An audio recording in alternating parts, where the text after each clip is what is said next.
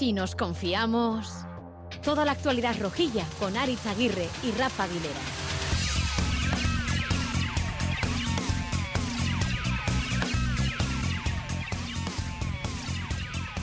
Los dos goles vienen en la última acción de cada tiempo y además de dos rebotes, digamos. ¿no? La primera Guido le pega mal y, y se convierte en un pase y el segundo, el tiro de Abde tampoco iba a ningún sitio, pero le, le cae a, a, Isco que luego lo, lo, mete muy bien. Entonces sí, es una manera muy cruel por, por cómo ha sido y por los minutos que han sido también, claro.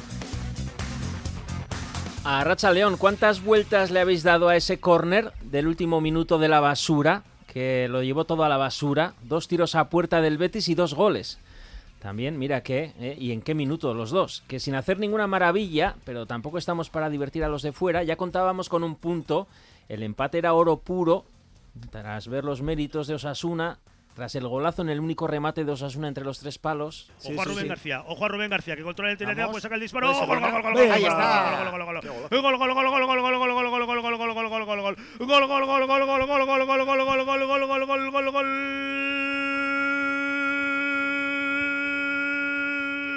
de Osasuna, el balón largo, largo, largo para Rubén García que ganó en la carrera. Rubén García que revive sensaciones, ingresa en el área del Betis, fusila Claudio Bravo, marca Osasuna, marca Rubén García. Largo, largo, largo se nos hizo el partido, que también tiene su mérito, ¿eh? Tres disparos a puerta en todo el partido, bueno, alguien lo ha contado como cuatro, de los dos equipos y de los tres disparos, tres goles. Y que el VAR nos reviviera tras corregir el, al árbitro que pitó penalti Sánchez Martínez en contra de Osasuna y roja David García, menos mal que teníamos a Latre, revivir para morir ahogado en la orilla. Por eso...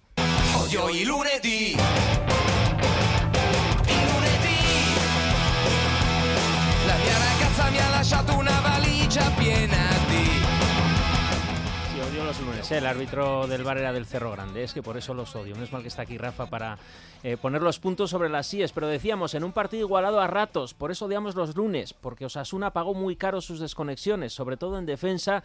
Pero también entre el medio campo que hacía aguas y las bandas. Que no supimos entrar por ellas para servir balones. Y no os olvidéis de lo que decía el padre Sabalza. Mientras al resto del equipo, nosotros tenemos la obligación de nutrirles de ocasiones. Pues ni por esas, que en el primer gol también, pero cuando ya nos íbamos del sofá a comer a las 3 menos cuarto, que también vaya horas de partido, pues ya en el segundo gol saque de esquina que rápidamente pone en juego el Betis. Es Abdel que lo intenta ahora. ¡Ojo! No. Gol del Betis. Gol bueno, del Betis. Gol bueno, de Isco. Por favor. Gol de Isco. Gol Vaya gol. Por favor. Vaya gol. La pelota que ha quedado suelta en el interior del área en un malísimo despeje. Otra vez eh, Eisco completamente solo que marca el segundo para el Betis, minuto 49. Gol del Betis. Vaya mazazo. Es increíble. Mazazo, sí. Cuando gol. nos pasó eso, nos entró a todo el mundo unas ganas de decir en plan Feijó lo de. La madre que la parió. O si no, también lo de. Vete a la mierda. Javi Hurtas, una racha al león. A racha al león, ¿A quién le dijiste lo de vete a la mierda? Al equipo entero, la verdad. Yo es que ahora lo comentaba con Rafa, pero tuve una Yo le dije a Rafa, de... yo estaba escuchando Radio Euskadi y le dije, vete a la mierda. O sea... Sí, sí. Bueno, no hay que matar al mensajero, Ari. ya, ya, pero... No es la primera. Era el que tenía mano. Sí, no, pero lo peor de todo fue la sensación de déjà vu, ¿no? Que no, no fue ni siquiera una sorpresa. Fue un poco el recuerdo de ese equipo un poco eh, pupas de otras etapas, de una época pre-Yagoba, y estaba como ese fantasma todo el rato pululando, porque fuimos un equipo pues ramplón y sin ambición. Entonces al final pues tuvimos lo que merecimos. Odio el lunedì, odio los lunes, Charlie Pérez. ¿A quién mandaste a por ahí? Pues a, yo, como Javi, a todo el equipo y sobre todo a, a unos jugadores que no están atentos en el minuto 94 a, a taponar un córner, ¿no? Hay un córner, pues hay dos jugadores que van a sacar, lo normal es que haya, vayan dos defensas a, sacar. Entonces, bueno, también pensé en la cantidad de goles a balón paro que estamos encajando, que es una sangría y que eh, hay que corregir. Parecía que nos habíamos olvidado en las últimas jornadas de de esta tara que tiene el equipo de, de Yagoba, pero eh, ayer volvieron la, lo, la, las malas sombras. Amaya Marcotelli, Arrachaldeón. Amaya, León, Aris, ¿qué tal? En el minuto 94, como dice Charlie, cuando tus alumnos alumnas no están atentos, ¿qué? ¿Qué oh. reciben? es que es terrible. Pues un bufido, ¿qué van a recibir? Pues que es que si hubiera estado en el campo es lo que hubiera hecho, porque vamos. Es que además me parece un error de, de, niños de primaria, me parece de una falta de concentración brutal y después de haber hecho lo más difícil, eh, haber metido ese golazo de, de, Rubén García y te llevas un punto que te sabe a gloria en un partido que fue además tan, tan poco brillante y tan trabado, pues es que, mm, o sea, aún me cuesta, me cuesta creerme que, que podamos cometer esos errores, la verdad. Rubén Compañes, Arracha León. Arracha León. Tú nunca mandas a nadie por ahí, ¿no? No. A espárragos. No, no, yo me puse, yo me puse a hacer números y poco más. no, fui enseguida a ver cuántas veces habíamos tirado a puerta, cuántas había tirado el Betis y dije, bueno, pues se sigue repitiendo la historia. Nos pasa un poco como nos pasó a principio de temporada, que nos tiraban dos y nos enchufaban dos, ¿no? Bueno, nosotros también tiramos tres, una. ¿no? Nosotros también tiramos sí, una. Sí, por eso, y, y enchufamos una. Entonces, la historia es que al final te quedas una sensación con cara de tonto, ¿no? Te quedas una cara de tonto y aunque podamos estar dentro de unos números normales, mirad la clasificación, vas mirando para abajo y dices, a ver tú, que el Villarreal lo tenemos por abajo, que hay gente que, que va a espabilar por abajo y bueno, no nos podemos bueno, bueno, Tú eres de los míos, que mira la clasificación por abajo, pero tenemos el descenso a siete puntos, salvo que hoy gane el Granada, ¿no? Eso es, en principio sí. Entonces se nos pone a cuatro. Pero el problema es que luego hay que sacarle cara al, Girona, luego hay que seguir sumando y... Bueno, de la liguilla de 12 ¿eh? puntos que decía Rasate tenemos tres. Nos faltan seis, pero según tus cálculos, con ocho estaba, ¿no? Con ocho apañado apañado. Iñaki Veraste, Euskadi Ratia, Rachaldeón. A Rachaldeón, ¿Tú en quién pensaste o en qué pensaste en el segundo gol? Yo pensé en la sensación de haber perdido una oportunidad de ganar un partido en el Benito Villamarín contra un Betis también muy pobre. Yo eso es lo que se me vino a la cabeza y al mismo tiempo también yo creo que si el partido hubiese acabado de empate, yo creo que el partido no hubiese o no debería haber escondido lo que fue realmente el partido de ambos, pero sobre todo de lo que a nosotros nos incumbe de los rojos, ¿no? Eh, ¿Tú qué dijiste a Maya en cuanto metieron en el segundo gol? ¿Qué es lo que dijiste o qué verbalizaste? Pues mira, este gol, la verdad, dije que se nos estaba quedando una cara tontos y encima me echó la bronca a mi hija porque esas cosas no se dicen, así que imagínate. O sea, que tontos es un eufemismo, ¿no? Lo que dijiste en verdad. Estamos en horario infantil, ¿eh? Te recuerdo. 3 y 12. Sí, sí, sí, por eso, por eso. Y eres profesora. Yo no digo nada más grave que tontos, parece mentira. bueno, pues vamos, ¿eh? Vamos a explicarlo poco a poco, ¿eh?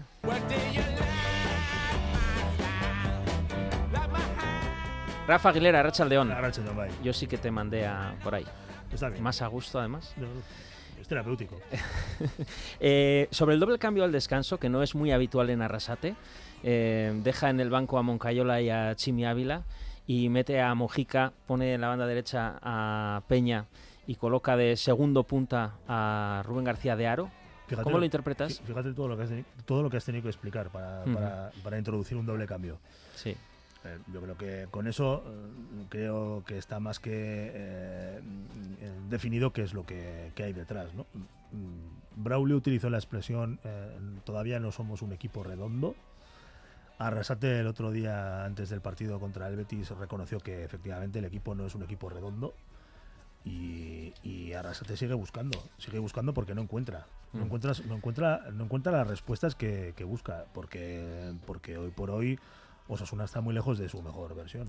¿Y de qué son reflejo los dos goles encajados de los dos únicos tiros del Betis y ambos en los minutos de la basura? Porque eso duele, ¿eh?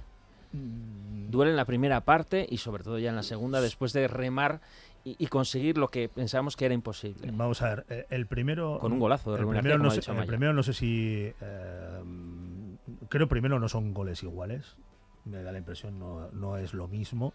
Pero el minuto. No, no, el, minuto, el minuto se convierte en algo que escuece, es el vinagre en la herida, eso no me cabe ninguna duda. Pero los goles son diferentes y, creo que el segundo es el realmente eh, eh, eh, grave por lo que ha comentado Charlie.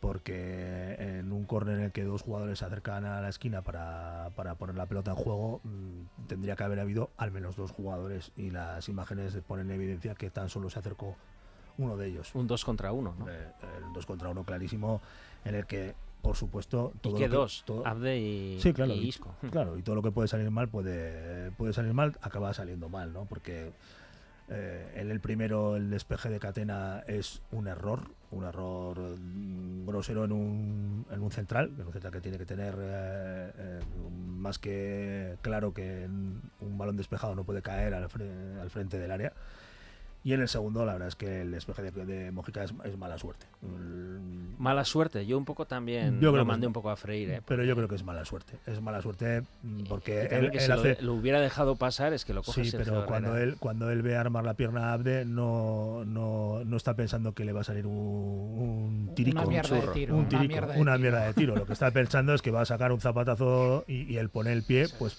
esperando a que la pelota con la, con la fuerza que lleva, pues salga lejos y evite, evite el gol. Yo creo que quien ha em, castigado a Mojica por, por esa acción, pues bueno, eh, creo que no, no, es, no es justo a la hora de, su valoración.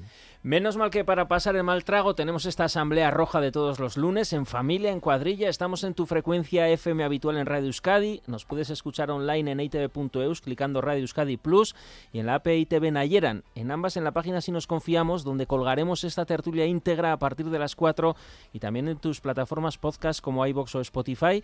Y nos escuchas gracias a dos osasunistas de pro que en la realización técnica pues nos recuerdan esto de nos viene muy bien que si nos confiamos somos muy malos, pues para que no nos confiemos de aquí a lo que resta de temporada. Si nos confiamos... Toda la actualidad rojilla en Radio Euskadi. Gracias a Maitene Bujedo y Javi Martín.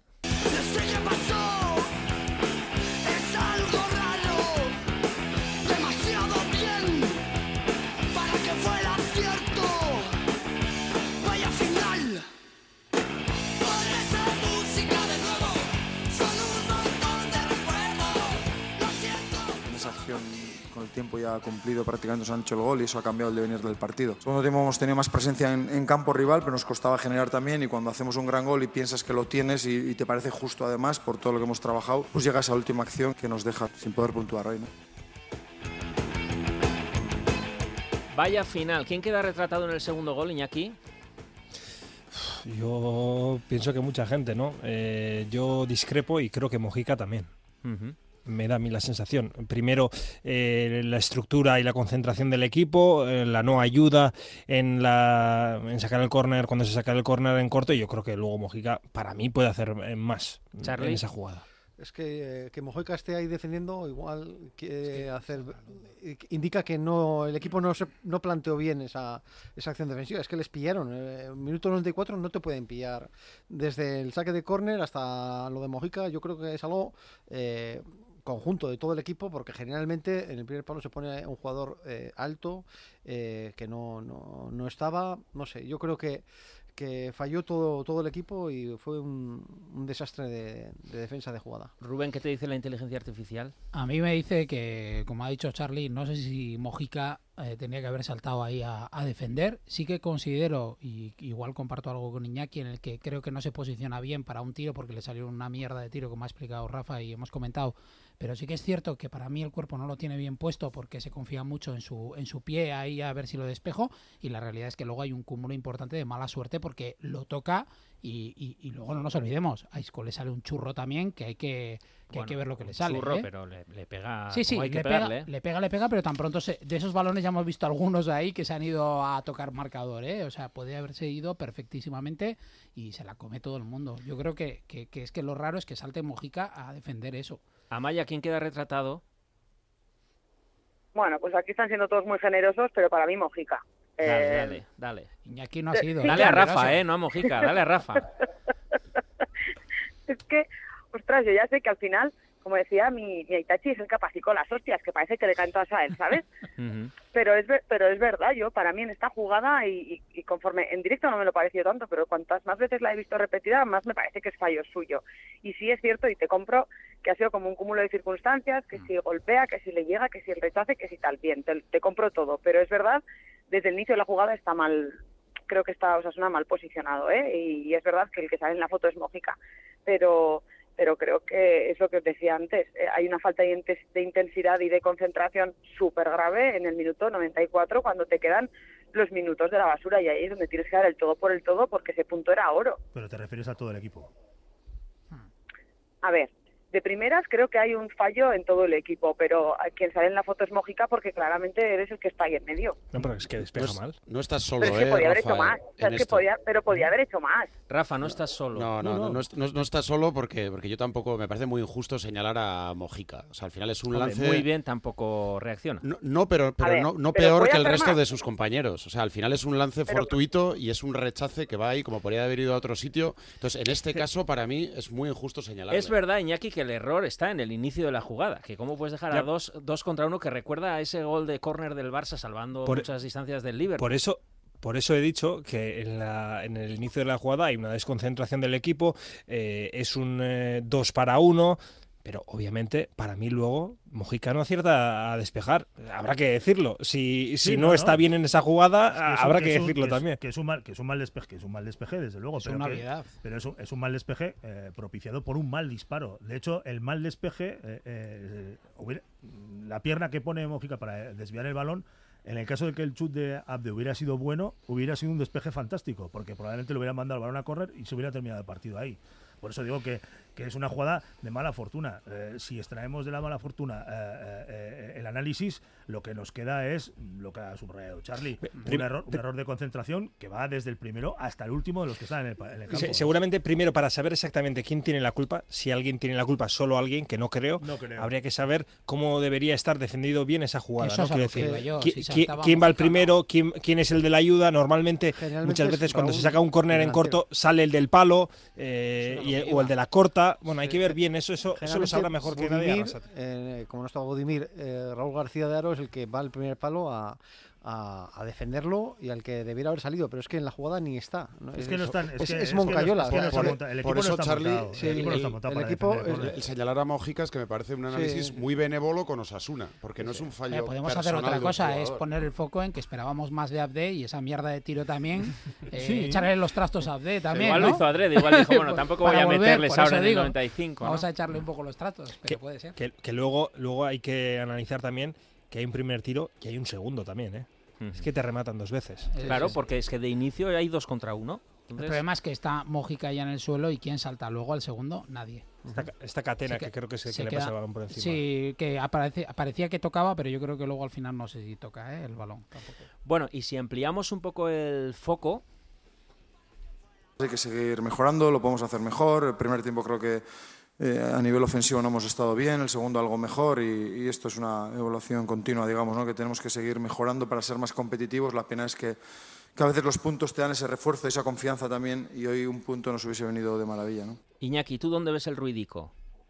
Eh, yo sobre todo en la que fue la gran o una de las grandes eh, virtudes y fortalezas del equipo la temporada pasada, ¿no? La contundencia defensiva. Eso es lo que a Osasuna le está restando puntos, pero ayer para mí en el análisis debe ir más allá de eso. Aparte de eso, hay poca fluidez, poca, poca, no sé, en el último pase le estaba faltando mucho al equipo. Yo, por ejemplo, me quedé con la sensación de que en el segundo tiempo eh, pensaba que Yagoba eh, sacaría a Iker Muñoz para darle más creatividad al equipo, para intentar batir eh, o limpiar esa línea de presión la primera más fácil y encontrar eh, a Moy y Aymar mejor. Pero para mí la contundencia defensiva es lo que más está lastrando al equipo, pero ayer concretamente, sobre todo también le, faltado, le faltó juego, ideas de tres cuartos para arriba y hubo muchos fallos técnicos, muchísimos, incluso de Aymar, que no estamos habituados, pero hubo muchísimos. Y también la falta de profundidad por banda, Charlie. Sí, eh, sobre todo en la, en la primera parte, claro, al- eh, tanto Chimi como Moy jugaban más por dentro que, que por la banda, dejaban todas las bandas a, a Areso y a, Rubén Peña y, estaban muy maniatados o, o no, no los encontraron o también estaban más eh, pendientes de defender que, de atacar, ¿no? Hay, hay un problema que yo creo que ya se dio en el, en el Bernabéu, ¿no? No- dos partidos en los que el equipo ha estado bastante timorato ofensivamente, con muchos problemas por, por dentro, y es una cuestión que, que hay que corregir, ¿no? El, el Girona es un equipo que te entra por todas las partes, que te presiona, que está más en estado de gracia, e incluso hasta ahora ya también tiene ayudas arbitrales, pues bueno, es, eh, hay que ponerse las pilas para el sábado. Por las ayudas arbitrales. Por sobre todo, por ¿eh? todo. Ya empezamos, como dirá luego Fran Fardelega, poniendo la venda. No, yo, yo ya sí, me pongo la venda. Eh, ¿Qué salvamos, Javi? Pues eh, poquitas cosas, porque ya teníamos como un... ¿Sirvió de algo el cambio de la segunda parte? Yo creo que sí. Yo creo que Al- el equipo empezó a ser más reconocible. Algo sirvió, pero si volvemos al símil del ruidico, eh, no quitó el ruidico. Y cuando tú tienes un ruidico en el coche y no lo llevas al taller, pues el ruidico generalmente va a más. Lo único que haces es subir el volumen de, del radio, cassette. Subes el, volumen del radio cassette y ya lo soy. Eso es lo que dicen los malos mecánicos. igual esos cambios de la segunda parte no, no fueron todo lo contundentes o todo lo para eliminar el ruidico, ¿no? Bueno, Rubén, nos queda el gol de Rubén. No, yo me quedo con el gol de Rubén y sobre todo con la actitud que además luego él lo reconocía en la entrevista que le hicieron de, que bueno pues que ahora le toca aportar desde, desde el banquillo y que está asumiendo muy bien ese papel no era un jugador que en principio empezó jugando ha desaparecido y es un golazo, ojo, ¿eh? que Riquelme en el Atlético de Madrid metió un, gol un control parecido y ahí fue noticia, ha sido noticia que el gol que metió Riquelme, que es muy parecido y sin embargo en el partido de Sasuna era que el Betis había ganado 2-1, 2-1. Estáis un poco victimistas, ¿no? no, pero, es que, es, un es un golazo primero por cómo se desmarca, obviamente el pase creo que es de Catena, ¿no?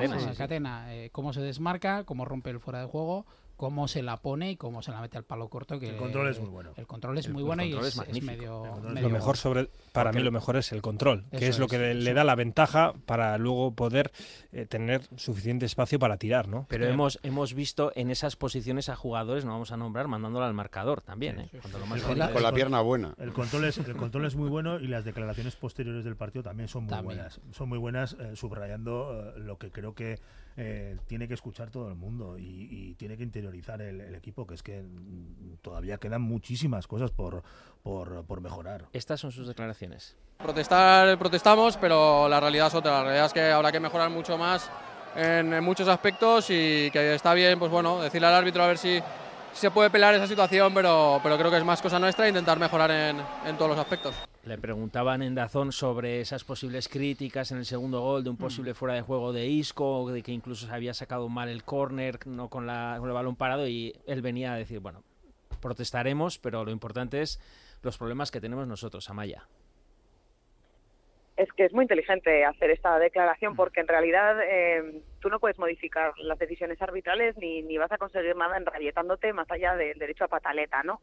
Eh, me parece mucho más constructivo el centrar el foco en, aquellas cosas que el equipo hizo mal, que, bueno, que hay, mucho margen de mejora y esas son las cosas que de verdad el equipo puede cambiar a nivel grupal y, cada jugador puede mejorar a nivel individual, ¿no? Entonces sí, me parece que es un gasto de energía eh, innecesario, ¿no? el, pararnos en otro tipo de decisiones cuando en realidad el problema pues lo tenemos en casa y la solución pasa por pues por los entrenamientos de la semana, por el planteamiento de cara al próximo partido y, por ir mejorando eh, cositas para que deje de hacer ruido, ¿no?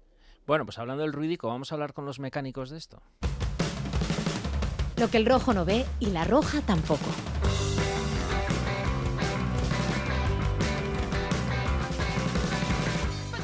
Fernando Dadía, Racha León. Arracha León, ¿qué tal? Buenas. Miquel González, Arracha León. Arracha León, Aris. Hemos escuchado las palabras de autocrítica de Rubén García a pie de estadio, diciendo que, bueno, más allá de los árbitros, etcétera, hay muchas cosas que mejorar dentro del equipo. Cuando las cosas vienen mal dadas, nosotros solemos hacer la pregunta del que va al taller con el coche y le pregunta al mecánico a ver si sabe de dónde viene ese ruidico que hace el motor o hace el coche, que a veces suele ser eléctrico. Os hago la misma pregunta como mecánicos de esto del fútbol, pero centrada en el partido de ayer. ¿Dónde está el Rudico? ¿Dónde lo tenemos, Luis Fer? Yo creo que no, que un Rudico solo no, no te hace perder partidos, ¿no? Creo que al final lo que se suele decir es que el motor no, no funciona bien. Y ayer volvió a demostrarse que, bueno, que de vez en cuando funciona, pero le vuelven a salir las mismas fugas, por decirlo de una forma, ¿no? Creo que ayer nuevamente el equipo, bueno, jugó incómodo jugó incómodo, ¿por qué? Porque yo creo que le cuesta mucho generar una presión alta y robos altos, eh, le cuesta mucho distribuir el juego ofensivo desde el juego posicional, eh, le cuesta mucho estirar eh, la situación de los laterales para que jueguen altos y generen centros. Yo creo que el equipo tiene varios aspectos. Primero, que lo que es el motor del equipo, es decir, el, eje central, de ayer por ejemplo Torró, Moncayola, ahí nos cuesta que, digamos, funcione ligero y vaya rápido y dinámico el, juego del equipo desde ahí.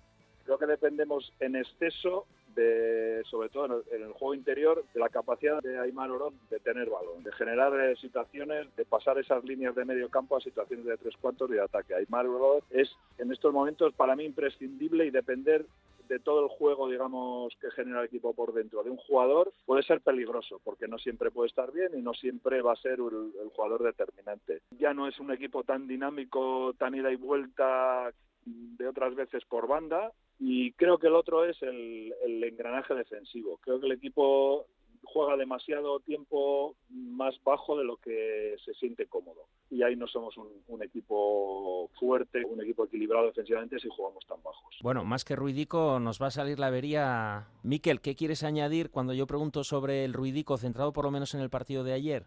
Es que yo creo que no hay que centrarlo en el partido de ayer. Yo creo que los Ruidicos vienen de lejos, ya vienen de, de principio. Yo creo que estamos construyendo un coche para hacer la subida de Urbasa con piezas de muchos coches y me da la sensación de que no están engranando, como dice Luis Fer, no engranan, en varios sitios no engranan. Por un lado creo que lo más importante que puede tener un coche, que no sé si será lo más importante, yo eso no entiendo, pero bueno, yo le pondría las ruedas y sería la línea defensiva, yo creo es donde más problemas tenemos. La parte central de la parte defensiva no ha engranado, la pareja de centrales todavía está para unirse, no, no, no, no terminan de estar y lo que me parece mucho más llamativo es que ayer, por ejemplo, juegue Peña otra vez por la banda izquierda, que para una vez o para dos veces como alternativa puede estar bien, pero para todos los días yo, yo no termino de ver a Peña y mucho menos si tiene a Moy por delante. Y luego la imagen de Peña en el banquillo con hielo en la, en la pierna, porque pues bueno, pues se vio que se había que había jugado no estando al 100% y eso denota que, que lo que tenemos en banda izquierda no está funcionando, mucho más con la lesión de Juan Cruz, ¿no? Y me da la sensación de que nosotros estamos acostumbrados al, al coche de gasolina potente de Yagoba con muchas revoluciones y con mucha alegría en velocidad. Yo ya dije el año pasado que eso iba a cambiar, o que para mí había cambiado con la llegada de Aymar Oroz, que ha cambiado absolutamente todo el modo de juego, incluso la presión alta cambia totalmente por la entrada de Aymar, para bien, ¿eh? Para bien, eh, la entrada de Aymar evidentemente es para bien porque un jugador como este no puedes tener sin meterlo, como dice Luis ahora mismo me parece imprescindible, pero sí que nos ha hecho modificar modificar la, el modo de la presión arriba, vamos diferentes, ya no vamos tan altos, está, yo creo muchas veces el equipo bastante partido, bastante distancia entre defensa y delanteros y el equipo está muchas veces partido y me da la sensación de que dentro de ese coche de gasolina y de, de, velocidad y de alegría hay unos diésel en el centro del campo que ahora mismo, que son Moncayola y Torro, que uno de ellos, yo Torro, es que no lo termino de ver en todo el año no terminé de entender el cambio de ayer en el descanso cuando para mí Moncayola estaba sin que apagaba los fuegos de todos los lados y el que aparecía por todos los sitios. Sin embargo, a Torros que no lo estaba viendo por ningún lado. Pero me da la sensación de que eso, de que el equipo está como a, a cachos. Hay gente a gasolina, hay gente a diésel, las ruedas no las termino de ver y bueno, pues dentro de las ruedas la izquierda pues está pinchada, es que está pinchada ahora mismo. Cuando vaya a pasar la ITV te llamo, ¿eh? eh pues no decir, mira, yo ahora yo voy a trabajar con coches ahora, pero yo de coches lo justito, las piezas que me piden sé dónde están y se las doy, pero de coches entiendo poco, ¿eh? Algo que añadir, os quería pedir algunos aspectos, ya los habéis avanzado, críticos de los que dependan una mejoría del equipo, una mejoría de verdad. Miquel, ¿por dónde se inicia, por dónde miras tú esa mejora de la ITV? Mira, yo creo que la mejora de la ITV es tan simple y tan... Claro, así entrenamos cualquiera, ¿verdad? Pero la, ganando dos partidos seguidos creo que la mejoría llegará, porque me parece que el equipo también está con una falta de confianza y con unas dudas terribles. A mí las declaraciones de Rubén, de Rubén García justo al terminar del partido me denotan que en ese vestuario hay dudas. Que te metan el 0-1 en el 47 y te metan el y te metan el 1-2 en el 94, ostras, mm, para un entrenador mata, ¿eh? En los descuentos. Uf. Para los que juegan, los ruidicos son, ostras, el ruidico lo hago yo. Y para los que no juegan dicen, joder, si hay ruidicos, ¿por qué no juego yo? Entonces, claro, claro. eso es lo que lo que cuando las cosas van mal hay que controlar sobre todo ese aspecto. Luego, como dice Miquel, al final llegará un partido y o dos y ganarás uno o dos partidos, acabará por lo menos ya de un rudico, pero va, el, el equipo, el, el, el, coche corre. Pero, sí, pero me da para irme de vacaciones, ¿eh? Me da para ir a, para llegar a la playa. Es que primero hay que llegar a la playa, porque claro, no claro, vamos a hacer claro. un viaje. Luis Fer, como mecánico del taller, así, ¿Mm? para llegar a la playa, ¿qué arreglos tenemos que hacer ahí en este coche? Hombre, yo estoy con Miquel. Primero creo que para que un coche no, no se estampe contra el muro hay que arreglar el sistema defensivo. Yo creo que Osasuna eh, está incómodo defendiendo. Cuando defiendas mejor algo que es un rudico que no, no, no, no sé, ni el ingeniero más potente de, de la Toyota de Japón lo puede quitar, que es el, el balón parado, que nos cuesta un mundo defender. Si esos si las situaciones defensivas las mejoras, el juego ofensivo al final se, digamos, se contagia de eso, porque si tú defiendes muy, muy bien, eh, el equipo al final ataca y, genera y, y, hace gol. Y luego en ataque estoy convencido que el equipo necesita de, de, los laterales como el comer, de dos laterales largos, de dos laterales profundos, que lleguen, que pongan balones y vamos a ver si, si lo conseguimos. Pero para mí, la, eh, siempre he dicho que la casa se empieza por los cimientos. Los cimientos es defender bien. Talleres Dadie, Luis Fernando, es que ricasco. Muy bien. Miquel González, es que ricasco. Vale, agur. De lo que habéis oído, de todas las reflexiones de qué cosas críticas hay que solucionar, Iñaki, ¿con qué te quedas? Bueno, ya lo he comentado yo creo que antes, ¿no? Para mí es eh, la línea defensiva y dentro de la línea defensiva es la contundencia. Sí, es verdad que yo creo que en algunos partidos eh, el equipo igual no está cómodo defendiendo. ¿eh? No sé o no llego a comprender eh, totalmente por qué. No quiero achacárselo solo a que la pareja de centrales titulares no está todavía del todo acomodada, pero hay algo más. Puede ser eso que dicen, que no apretamos como antes, tenemos miedo también a la espalda por la poca velocidad que tienen nuestros centrales, entonces eh, te quedas eh, o muy atrás o no sabes eh, ir arriba del todo, no sé. Yo ahí todavía veo mmm, que hay que mejorar algo y luego, por supuesto, estoy de acuerdo en lo de la confianza también. Mm. Javi. Eh, no, sí, que estamos hablando mucho de la mecánica y de las piezas y demás, pero yo he hecho en falta también hablar del piloto porque hay veces que la actitud del piloto también marca, si no parecemos Fernando Alonso que nos quejamos siempre del coche, ¿no? Y yo creo que una conducción un poco más agresiva, un poquito más ambiciosa, yo al menos lo ha hecho de menos con respecto a la temporada pasada. Uh -huh. ¿El piloto es Arrasate? El piloto sobre todo es Arrasate. Sí, también algo habrá de GPS, y, pero bueno, sí, el que da los volantazos eh, creo que es el entrenador. Sí. Charlie. Sí, jornada 11 y aún hay dudas en la, en la defensa, ¿no? Y, y se repiten los, los, errores y hay dudas en la banda izquierda, eh, porque también hay, hay lesionados, está Juan Cruz lesionado.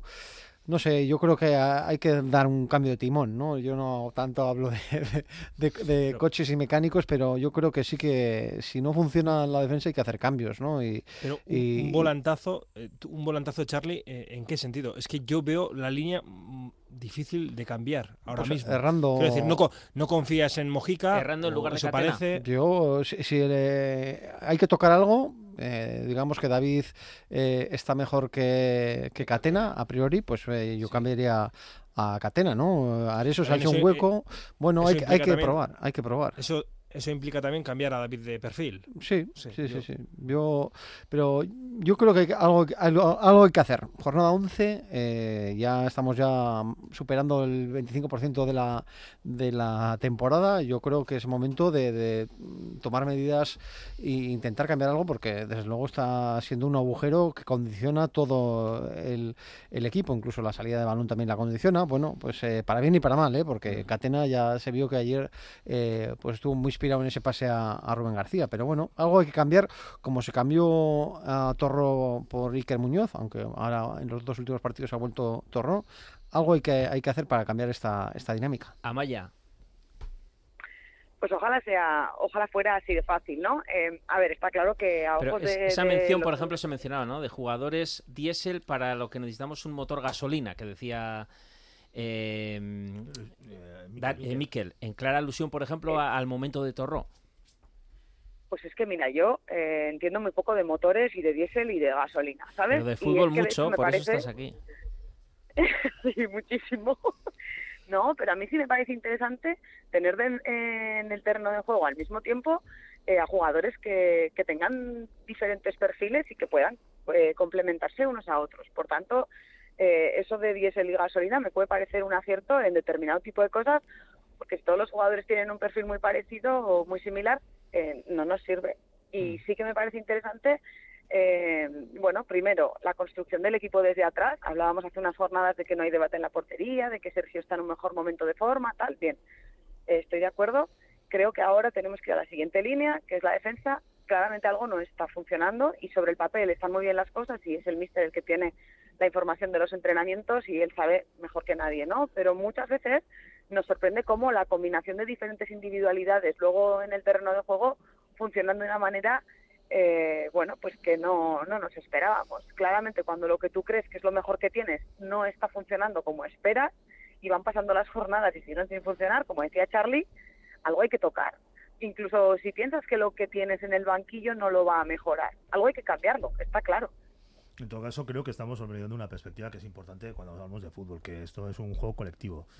Y la tentación, lógicamente, es la de señalar a jugadores o individualizar eh, los errores o buscar eh, el, intercambio de piezas, pero esto no va, creo que no funciona así. Eh, es más, creo no, estoy seguro de que no funciona así.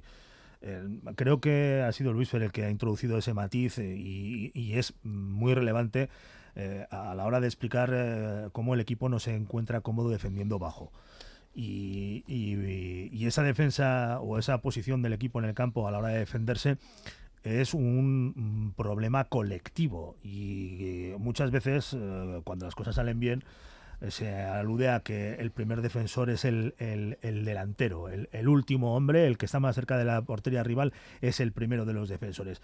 Es que por ahí probablemente es por donde eh, empiezan eh, los problemas. Eh, Amaya comentaba, no, se cerró el debate en la portería porque, para desgracia de Aritz, ya no hay más... no bueno, si estáis, venga a sacar vosotros. No hay más discusión, no, pero Diciendo que no hay debate, lo sacáis. Sí, sí, pero, pero, reconocemos que tú eres el promotor. Yo estoy a la mínima para sacar. Estás esperando a que haya un balón a botes para entrar.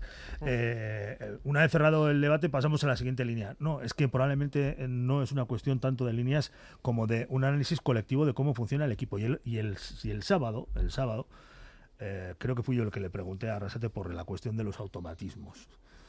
Y él me dijo, no, si le preguntas a cualquier entrenador, todos los entrenadores te dirán que echan de menos eh, un mayor nivel de automatización en los movimientos y la sincronización a la hora del juego. Pero sí, efectivamente, sí, echo de menos un, eh, un mayor nivel de automatismo a la hora de a la hora de de, desenvolver de, cómo se desenvuelve el equipo en el, campo y a la hora de defenderse creo que el problema lo tiene el grupo, no lo tiene la defensa. Y ese cambio que decía Miquel González, que no le he preguntado de a la hora de presionar, el hecho de que esté jugando Aymar Oroz, y lo decía en plan bien, o sea, es un buen cambio, pero que nos tenemos que adaptar. No sé si lo puedes desarrollar un poco. Pues está mirando atrás, está mirando atrás y a ese perfil diésel de, de Lucas Torró o de, o de Moncayola, porque de, nada ha, comentado que eh, eh, Aymar Oroz aporta un plus eh, a la hora de efectuar la presión que es muy interesante pero también ha, descrito al equipo como muy largo. Y esto Iñaki posiblemente también nos ayudará a entenderlo. El equipo se alarga, ¿por qué? Pues porque hay gente que está presionando muy arriba y, que, los que tienen que ir, como dice Iñaki, no van. Iñaki. eso tiene que arrastrar la defensa. Y yo creo que esto lo hemos comentado. Eh, vamos a centrarnos en los cuatro defensores, o sobre todo en los dos centrales. Si queremos apretar arriba, eh, los centrales o la línea defensiva tiene que empujar. Y yo creo que la línea defensiva tiene dudas a la hora de empujar porque no empuja, no tiene miedo a la espalda. Eso es, no empuja porque tiene dudas. y mira lo que le pasó ayer a David García con eh, Asandio en el penalti, que le gana por velocidad. Tenemos una línea defensiva, sobre todo de los dos centrales, por lo menos, cuanto menos, no muy rápida. Entonces, yo creo que está eh, en esa terna, en esa duda, de si los centrales van a empujar. Yo creo que de ahí viene eh, esa sensación de que el equipo a, veces se parte o que hay muchos metros entre las dos líneas más apartadas. ¿no? Eh, yo es donde más duda tengo a la hora de la contundencia defensiva, que luego ahí también entra eh, la concentración en momentos puntuales y que no nos olvidemos. El fútbol también es primero ganar tus duelos, uno contra uno, y luego ya de, ahí, de a partir de ahí crecer. Sí, yo quería decir que lo de los automatismos además está viendo. O sea, ves jugar a la Real, por ejemplo, y, es que juegan a un nivel que es que sin mirar eh, dan un baile a cualquiera. Pero, pero que yo sí que creo que igual se pueden cambiar eh, piezas o lo que queramos del equipo. Pero sí que es cierto que, yo creo que se nos está olvidando que hay muchos, muchos jugadores que son nuevos este año y que están entrando en juego y que está costando adaptarse. O sea, eh, cuando ponemos a. Cuando ponemos a pues por ejemplo a Mojica, este chaval tiene una presión ya metida y demás, y, eso- y- y le va a costar hacerse. O sea, yo creo que aquí se nos ha olvidado que hay ciertos jugadores que han necesitado de periodos largos para adaptarse. Y Catena, ayer a mí me sorprendió Catena. la celebración del gol de Rubén García, cómo va a buscar a Catena, Claro. eh, como también buscaron el otro día a Barja y a Eso eso- Raúl eso- en eso el dice- gol. eso dice Es que- cosas, dice Sí, cosas. sí, Se nos está cosas, de olvidando dudas, Sí, de sí, sí. problemas Que tenemos- que habrá que superar de manera colectiva, como dice Rafa. que tenemos un equipo que se está, bueno, pues jornada 11, jornada 11 se está construyendo. También es cierto que no se está creando la- el mejor camino para poder construir un, un- un equipo, ¿eh? Que creemos que aquí eh, cambiamos cuatro piezas, le quito el motor, por ejemplo, con el símil de la Fórmula 1, le quita el motor, pones otro, como la aerodinámica no te funcione, vas a seguir haciendo la misma castaña. Quizá correrás más, pero si está mal diseñado el coche, está mal diseñado. Punto final. Es, es resumir Es mucho, pero yo creo que, bueno, voy a decir una obviedad, ¿no? Pero que la victoria en casa ha llegado bastante tarde, ¿no? Yo creo que si hubiese Claro. llegado antes, creo que estaríamos en un punto de construcción más avanzado. Me da la Eso sensación, ¿eh? Eh, eso ha tenido un poco a- al equipo, un poco atenazado y no ha podido soltarse tanto y evolucionar tanto. Yo pienso que eso también es uno de los motivos, pero luego, obviamente, en el apartado técnico hay, y táctico, sobre todo, hay muchas cosas que, que hay que revisar y sobre todo lo que ha dicho Miquel antes, ¿no? Y Luis Fer, que el equipo a veces eh, no está cómodo en algunas fases defensivas y se puede partir mucho y, y algunos quieren hacer una cosa y otros otra, que ese es un gran problema a veces de los equipos también. Vamos a evaluar rápidamente. Flores y macetas.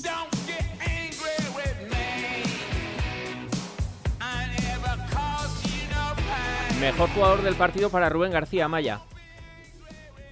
Sí, yo una de las cosas que me parecen más destacables es el papel que él eh, cogió en el equipo al, al salir. Eh, creo que no, no es fácil haber iniciado la temporada con tanto protagonismo, sale desde el banquillo.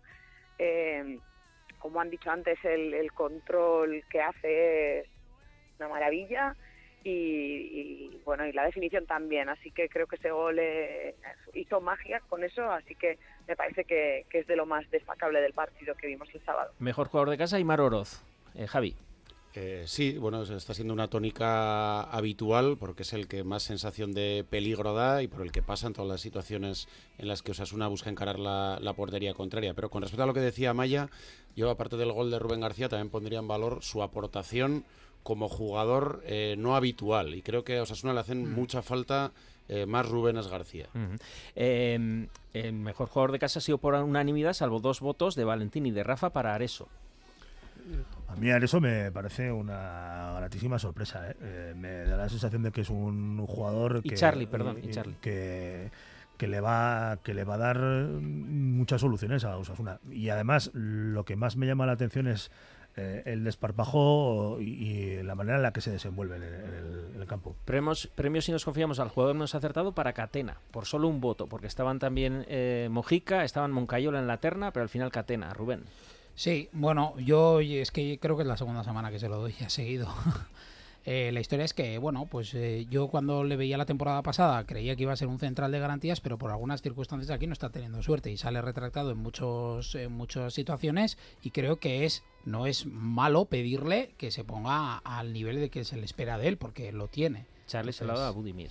Sí, eh, como sabía que todo el mundo se iba a centrar en la parte defensiva, pues eh, a mí ayer a Budimir me sorprendió eh, lo nervioso que le vi, tiró desde 30 metros en la primera parte desesperado, luego entró en fuera de juego no sé cuántas veces, que evitó pases claros y luego en el gol anulado no sé cómo va, cómo no es consciente de que está 3 metros en fuera de juego y va por el balón, que si lo hubiera dejado yo creo que el gol hubiera subido al marcador, pero Bueno. estuvo muy muy desacertado ayer. En total, mejor jugador del partido Rubén García, mejor jugador de casa Aymar, premios si nos confiamos al jugador menos acertado a Catena. Pues estamos jodidos, ¿no? Muy jodidos porque hemos empujado y trabajado para conseguir el empate. Toda la segunda parte creo que, que hemos merecido el empate, ha llegado y justo en el 95 de forma muy cruel nos gana el partido. Creo que tenemos que pensar también en mejorar los aspectos que tengamos que corregir y a por el partido del sábado que es muy importante, nuestro contra el Girona y a por ello. Y ahí queda el testimonio de Areso, ¿eh? que también ha estado entre los votados en esta terna como mejor jugador de casa, pero al final ha sido Oroz.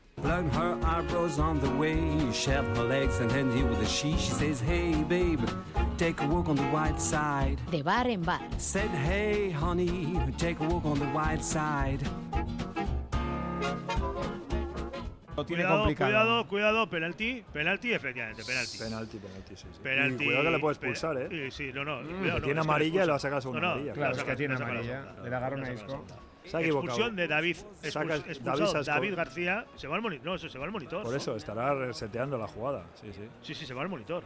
Que no es penalti. Que no, es penalti. No es dice. penalti. Pues si no es Que no es penalti es por eso, ¿eh? es porque el jugador del Betis, yo creo que cuando toca ya David García de verdad, pie con pie, ya está totalmente desequilibrado. Y si entiende que no ha habido entonces con el brazo anterior, eso no es suficiente, así se explica la jugada. Árbitro emérito Fran Pardo del Burgo, Arracha León. Arracha León, ¿qué tal estáis todos? ¿No es penalti? No, para nada. Pero bueno, pero yo eso no lo considero un error de- del árbitro porque en- yo creo que todos en la transmisión, estamos yo estaba viéndolo en la tele y lo vi un penalti clamoroso.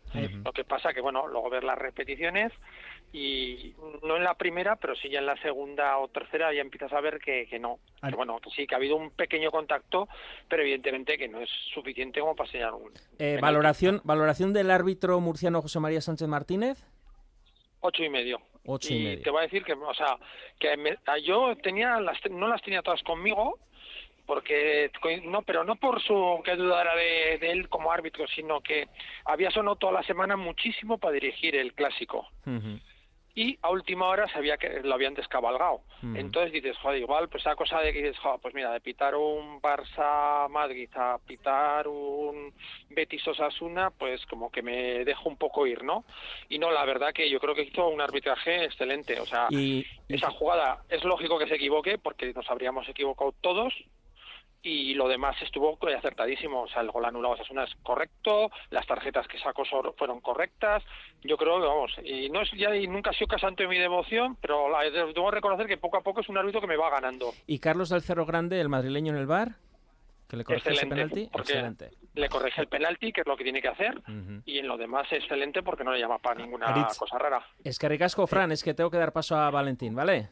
Hasta Muy la bien, próxima venga, semana. un saludo. Porque a. Valentín le quería preguntar sobre estas declaraciones de Arrasate que teníamos pendiente de la semana pasada. Ha habido momentos donde hemos tenido, donde no lo tenemos, nos convertimos en, en vulnerables y es que la, es la cabeza también, ¿no? A veces eh, este equipo viene de quedar séptimo, de jugar una final de Copa y cuando tú juegas partidos muy importantes como una final de Copa, una semifinal, una eliminatoria contra el Brujas, le tienes que dar la misma importancia luego al Granada mañana y eso a veces es difícil a nivel mental. Nos me pasará a mí, a los jugadores y seguramente a vosotros también, que, que en una rueda de prensa, no sé, pues en Brujas no estás de la misma manera que hoy.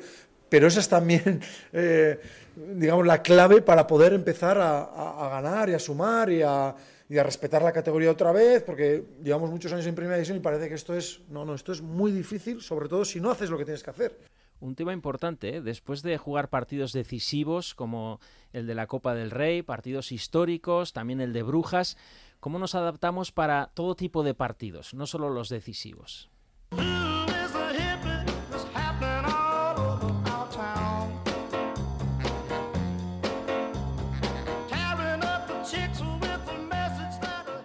Valentín Urriza, Arracha León. Arracha. La pregunta es, ¿cómo hay que prepararse mentalmente en el ámbito deportivo para afrontar partidos que no sean tan decisivos? Esos en el que baja el listón de la presión. Porque, por ejemplo, contra el Granada todos calificamos el partido como vital, ganar por primera vez en casa, que si no empezábamos a mirar atrás en la clasificación, pero igual contra el Betis fuera de casa estás menos exigido, es más natural no ganar. Evidentemente no todos los partidos son iguales, ¿no? Seguramente los jugadores de salida ayer tenían un poquito menos de presión tras la victoria con el Granada en casa la semana pasada, pero no olvidemos que este partido contra el Betis entraba eh, dentro de la mini liguilla de cuatro partidos que Yagoba ha planificado y eso supone una presión extra, además de la propia presión competitiva que todos los jugadores tienen en cada partido. ¿Cómo manejar partidos supuestamente menos atractivos? Pues en todos los partidos lo que hay que activar es la presión competitiva para que nos sirva de estímulo potenciador, para mejorar, no para estresarse. Yagoba tiene que trabajar para que cada partido sea un desafío, no una amenaza. Es decir, tener un control de cada jugador, de su presión interior, la ambición, la ansiedad, nerviosismo, deseo de jugar, miedos. Si tenemos el control sobre esto, podremos conseguir un mayor rendimiento de los jugadores. Si por el contrario el jugador no está bien, descentrado, influenciado por el exterior, hay que analizar el por qué. Si alguno de esto no le encaja, el jugador no debe jugar. Otro detalle importante para activar este tipo de partidos, para automotivarse, puede ser establecer retos colectivos o, o individuales para el partido en concreto, ¿no? ¿Y qué podemos hacer mentalmente para rendir siempre el máximo? Y no solo en el ámbito deportivo, ¿eh? sobre todo me refiero en el ámbito cotidiano ante los retos que se nos plantean a nivel personal. Bueno, eso es complicado. Tener siempre el mismo nivel y el mismo ritmo es, es muy complicado porque el cuerpo pues no siempre está enérgicamente y mentalmente para funcionar al mismo ritmo, ¿no? Con la misma eh, capacidad.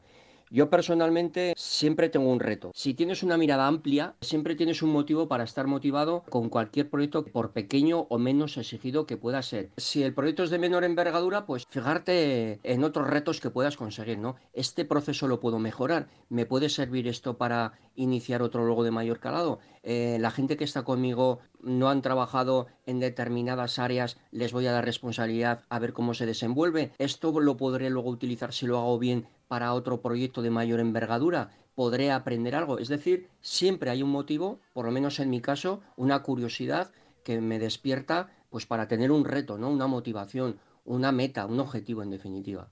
Porque hay mucha gente que funciona, que funcionamos, si hay alguien detrás supervisando o en una situación límite. Sí, desgraciadamente hay más, eh, más personas de las que nos parece que funcionan así, a última hora eh, sacar el resto. La gente que funciona reiteradamente así, no en momentos puntuales, sino reiteradamente así, eh, suele sacar el trabajo o la actividad adelante, pero no es la mejor versión que, que, hubiera podido hacer en condiciones normales. Si se planifica el trabajo con la suficiente antelación y lo trabaja con la suficiente antelación, seguramente los resultados van a ser mejores que lo que hace eh, este tipo de perfiles de forma reiterada a última hora, en situaciones límite. O sea que tú, Valentín, no crees en esa mística de vivir en el alféizar, en el precipicio, que es una virtud, esa capacidad de salvarla en el último momento, que a veces es cuando mejor salen las cosas, que es lo que piensan algunos y algunas. No, para nada, para nada, de, lo, de la misma forma que, tampoco es una virtud eh, la improvisación, ¿no? Eh, hay gente que, que entiende estas dos cosas como, como virtudes. Yo creo que no, que si tú lo si tú un trabajo lo preparas con antelación, lo planificas con antelación y lo desarrollas con antelación, vas a ir viendo cómo lo vas desarrollando, eh, dónde vas bien, dónde puedes mejorar, dónde necesitas recursos, etcétera, etcétera. Si lo haces a última hora, para ciertas cosas no tienes tiempo, porque ya no, ya se te agota. Entonces, lo que intentas es sacarlo sí o sí. Claro, si, si el objetivo es sacarlo sí o sí, pues evidentemente hay cosas que se te quedan en el camino que, que aunque al final salga el trabajo, se podrían haber hecho de una forma planificada, pues mucho mejor con el suficiente tiempo. En fin, volviendo al fútbol y a la liguilla de cuatro partidos en la que nos focalizó Arrasate. Valentín, de cuatro una victoria, un casi empate, pero al fin y al cabo derrota. Faltan dos partidos y los dos en casa, Girona y Las Palmas. Yo me centraría en el próximo partido, ¿no? A pesar de que hay una mini liga, como dices, de cuatro partidos, pondría toda mi atención en el próximo partido contra el Girona. Si se consigue una victoria contra el Girona, con Las Palmas va a ser mucho más fácil porque se habrán conseguido las dos victorias de los dos partidos de casa, que, bueno, en el programa anterior comentamos que de estos cuatro partidos lo interesante sería pues sacar 8 o 9 puntos y iríamos en esa línea. Si por el contrario con el Girona se empata o se pierde, la, la, semana para abordar el trabajo de Las Palmas va a ser mucho más complicado. Lo que hay que hacer es esta semana trabajar solo el partido del Girona, olvidarnos de Las Palmas y revertir toda esa mala leche que puedan tener los jugadores o ese picadillo eh, por haber perdido a última hora, bueno, si lo encauzan bien desde el stack técnico, yo creo que incluso puede ser un estimulante para machacar, deportivamente hablando, al Girona. Valentino Urriza, Esquerri Casco. Esquerri Casco, Arich. Agur. Bueno, pues nos mentalizamos ya ante el Girona. ¿Qué cambios queréis ver? Decíamos que teníamos probaturas y problemas en todas las líneas, Charlie. Sí, yo ya lo he dicho, yo cambiaría al central a Catena, pondría a Rando y en la banda izquierda, que es un poco donde más problemas estamos teniendo, pondría la dupla Mojica-Rubén García me da igual en el orden. Mejor arribica Mojica. Bueno, me da igual, me da igual, pero yo creo que en esto de hacer parejas de, de, baile, creo que podrían complementarse bien los dos a la hora de defender y de, y de atacar. Yo también, después de haberlo señalado al principio del programa, creo que es el momento de Mojica, para una de las claves para desatascar este momento. Y por qué no, Iker Muñoz. Eh, Rubén, ojo que nos viene el colíder. Que nos viene el decíamos, colíder. Bueno, dos partidos en casa son fundamentales. Vale, vamos a empezar por el primero, que parecía, mm, bueno, ahora vienen los fáciles, pues viene un Girona, un equipo que está totalmente enchufado y automatizado, que igual es lo que nos falta a nosotros. Imparable a las 2 de la tarde otra vez, como, como el, el día de- del Villarreal, que también nos la han enchufado a las 2. Parece que han visto que es nuestro punto flaco. Pero sí que es cierto que, que va a ser im- imparable y lo que sí que está claro es que yo creo que los jugadores que han salido aquí, Ker Muñoz y Mojica y tal, el portero lo vamos a dejar, Sergio, Sí, porque aunque se comió de 2-2, vamos a dejarlo, ¿no? Pero, pero yo, es- yo eso es lo que espero. Por lo menos Iker, a mí, porque ese motor que ha dicho Luis Ferri sí que creo que está más ajustado con esa posición más hundida de Iker en, cuando está ahí presente en el campo. Iñaki. Pues eh, en la parte defensiva tengo dudas. Yo creo que repetirá con David y Catena y Areso, entiendo. Me falta por saber qué va a hacer con el lateral izquierdo. Yo creo que en casa igual puede darle la opción a Mojica. Y en el centro campo es verdad que mm, antes he dicho ¿no? que en el descanso igual me gustaría haber visto a Iker, pues igual es la oportunidad de Iker también desde inicio. Amaya, 10 segundos. me quedo con mandar a Catena al banco y me gustaría mucho ver en el centro del campo a, a gente como Pablo Ibáñez o Quique Barja. Me está. parece que pueden brillar mucho y necesitan una oportunidad. Contexto Osasuna, Osasuna Girona, Rafa, en 5 segundos. ¿A qué te refieres? Pues la importancia de ese partido y la dificultad del rival. Eh, desde luego, si eh, Osasuna consigue sacar adelante el partido, va a ser un espaldarazo que es lo que necesita el equipo. Lo hablamos el próximo lunes aquí en el Si nos confiamos, ¿eh? Sabes tú, Gubet y Gorriak.